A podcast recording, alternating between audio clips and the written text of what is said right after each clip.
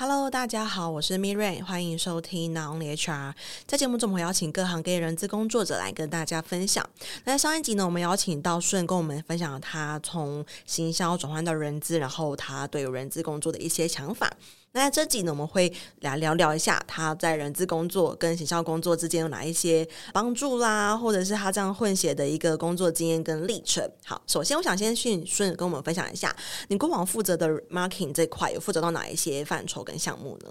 ？OK，那呃，我先前在行销相关工作，主要是待在一个内容的资讯服务平台，它是一个提供呃有点像是吃喝玩乐的一些相关的情报。那其实它也有开放让使用者去做投稿的部分。那我主要负责的是关于一些呃食品类或者是家电类。或者是生活用品类的一些品牌，他们的数位的行销规划，大致上是以呃，比如说他们有一些专案要执行啊，或者是我会做到一些跟文案发想有关的，或者是我需要帮他们举办一些活动，线上的活动，那会跟一些视觉设计去做讨论，甚至是做网页的串接，然后搭配一些行销的宣传规划等等的，这是我在行销相关工作有做到的事情。嗯，所以听起来我想象的是比较像，比如说今天有一个，比如说保温瓶或是焖烧锅类似这样子一个产品，它可能会需要跟你们合作的话，就会是由你这边去负责这个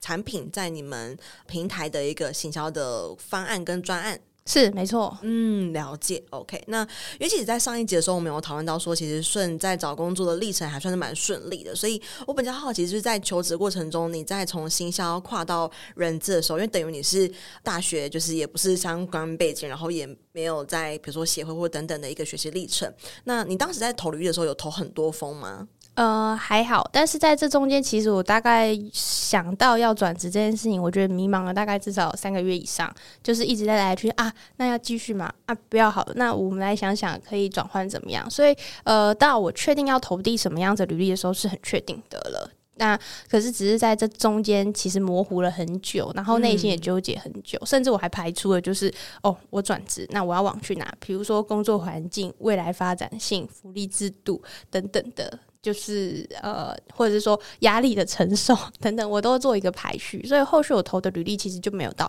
很多，因为我已经锁定我想要往人力资源有关的。对我，因为那时候其实也在职，那在职的状况其实也很忙碌，所以我没办法一次就是去做很多的一个求职的机会，所以我就是先锁定可能两三家，那我有意愿的我就去做面试这样子，所以就还蛮顺利的，也很幸运的，就是。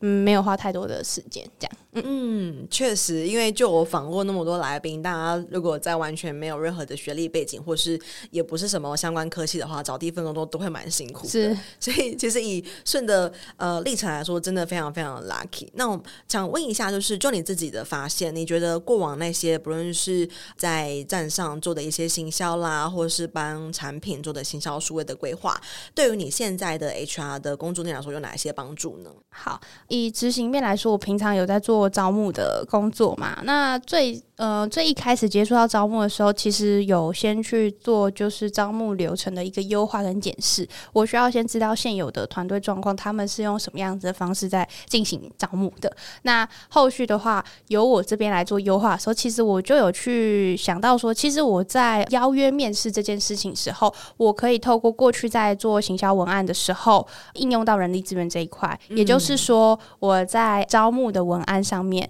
或者是好比说数字银行的一个招募平台上面，会介绍一些公司的资讯。那我会把它写的是有真实性，可是是带一点趣味的方式，那又和吻合现况的一个一个一个方向。所以我觉得撰写文案能力对我来说，在人力资源这块，其实的确在招募的时候还蛮有帮助的，会变得比较有弹性，比较活，不会让人家觉得哎、欸，这个职务或者是这个公司它是。啊、呃，好像就是一般般，或者是死板的方式，它会比较是活跃跟有弹性，或者是呃有活力一点的一个方式。从文字中其实就可以看得到。嗯，如果从这些经验里面转换成个人的特质来说，我觉得有分四个吧。第一个是耐心，然后第二个是观察、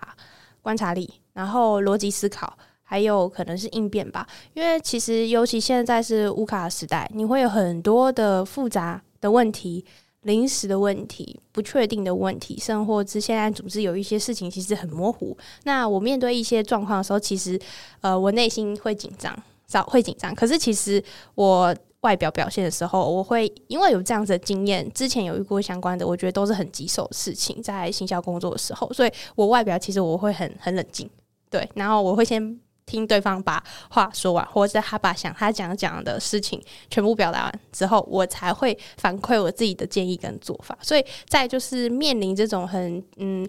紧急性或者是突发性不确定的时候，我觉得在自己的心态上也因为有过去的经验，会让我更加镇定。因为要不说，如果以前的我就会说啊，那怎么办？那怎么做我不会做，可是现在我会就是收敛一点，然后把这样的想法放在心里，那去赶快适时的去找出可以解决的方案，这是第一个吧。然后可能也可以，我觉得透过这四个呃，我觉得特质来说，我觉得在做招募的时候，我自己也比较容易可以观察出对方写的履历，还有他讲出来的话。有没有什么样子的不同，或者是我可以透过他讲出来的话去延伸了解，甚或是我可以很快速的去会诊对方的心意或者是他的意思。我觉得这一点是在呃过去的工作经验对我来说，到现在 HR 的工作里面，呃，算是蛮有帮助的。了解，所以我听到的是，其实可能在行销这边观察的部分，那可以请顺帮我多举几个例子，比如说，诶，相同的情境，在行销这边如何去培养你的观察力，那如何去应用到你现在的人资工作上？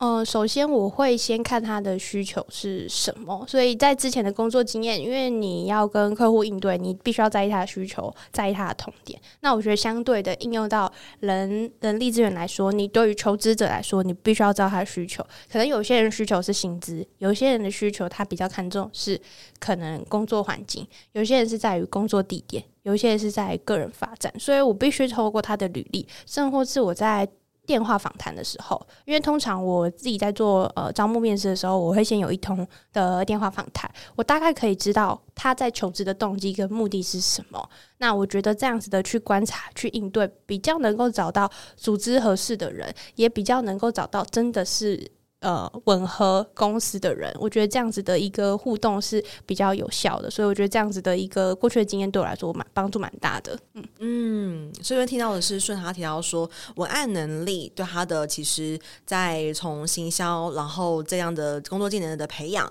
到人资这块，其实帮助还蛮大的。我觉得蛮认同，因为其实现在很多的讲说要教 HR 写 JD 啊，写 JD 都是写一个文案力。那确实，如果我自己本身哎，过往在做行销的时候就有写过很多。多篇不同的产品的文案的话，能够抓到就是这样子核心。其实，在做招募的时候，就会比较得心应手。那我觉得，其实以人资工作者来说，不只是招募的文案，我们整个，比如说我们的尾牙也需要写文案，或者说我们的每个课程也需要写文案，或者说如果我们有 e-learning 的话，这个 e-learning 的课程介绍也需要写文案。所以也蛮期待顺之后他在不同的 HR 方选可以发挥他的文案力。那除了行销工作对你现在做 HR 的帮助之外，我比较好奇是，因为其实呃，人资工作在组织里面算是一个还蛮特别角色，因为还有就是呃，大家都觉得它是一个可能很神秘的职务啦，等等之类，就各种刻板印象。那他的角色其实，我觉得在角色的一个呃原则，也是比行销的条条框框来的更多更多。所以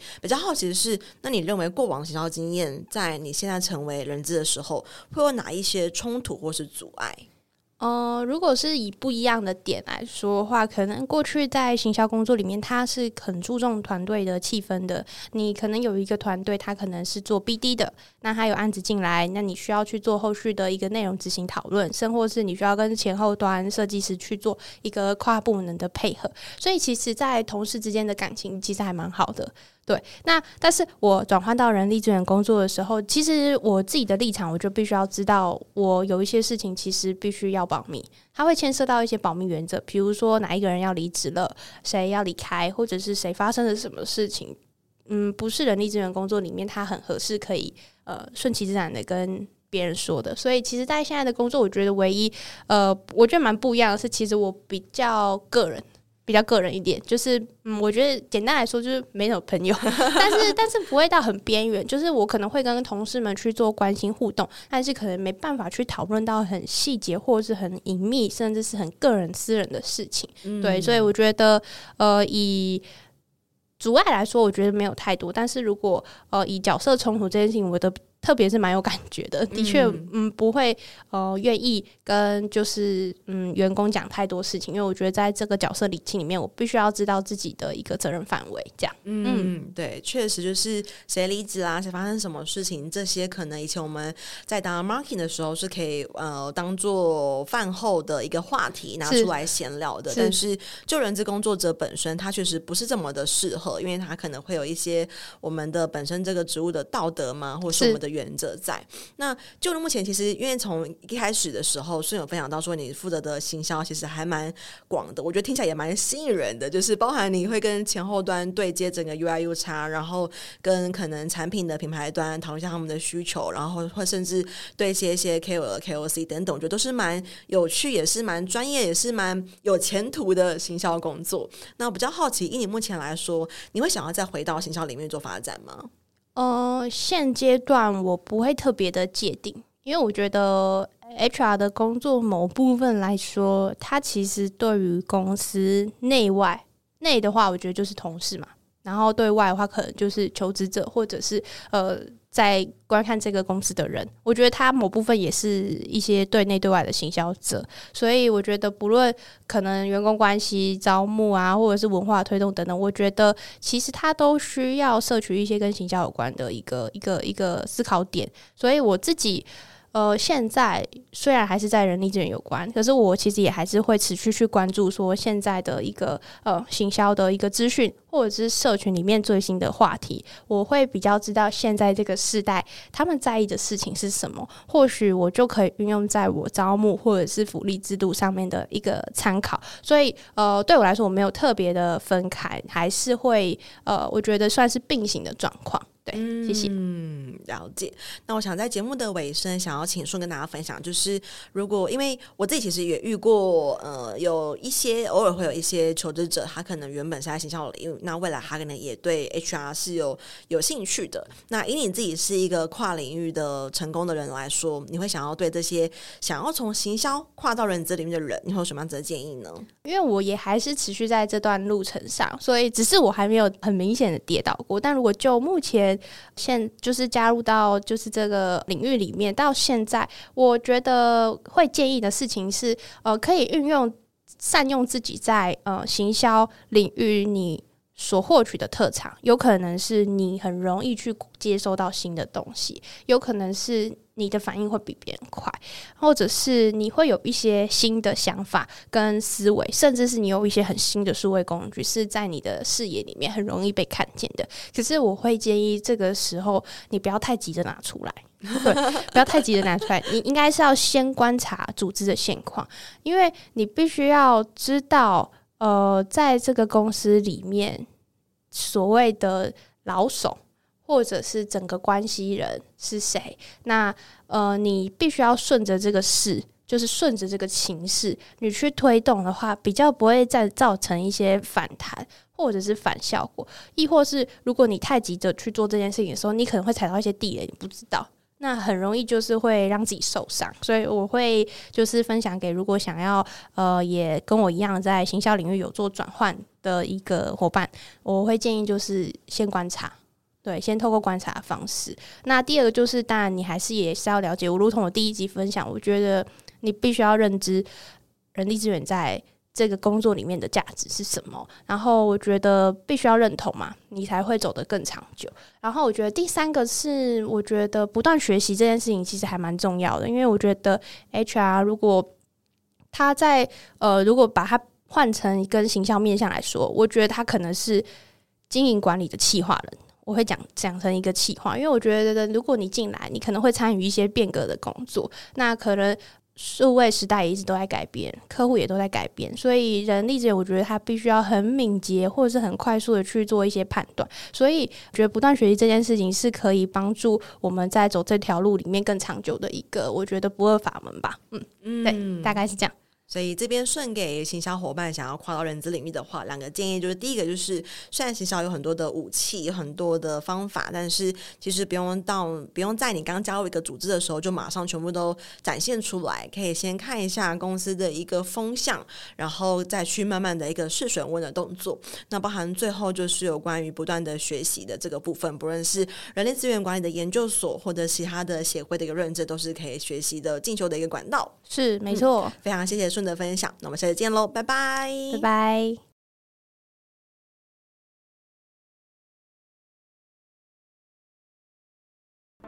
没错，到了我们的工商时间，想跟大家分享，我在去年开了一堂线上课程，叫做《成为抢手的人资招募必修的招募漏斗数据思维》。那这中间其实，呃，我萃取了蛮多我过去在做招募很成功的一些原因，其中的一点就是从招募漏斗里面去找出一些魔鬼，因为往往细节都藏在魔鬼都 藏在细节里。OK，所以想跟大家分享这堂课，目前已经有大概将近一百五十位左右的学员加入，那也欢迎大家可以加入课程。然后，如果对课程有更多的兴趣的话，可以在我们的节目资讯栏找到链接，可以点进去做进一步的了解哦。拜拜。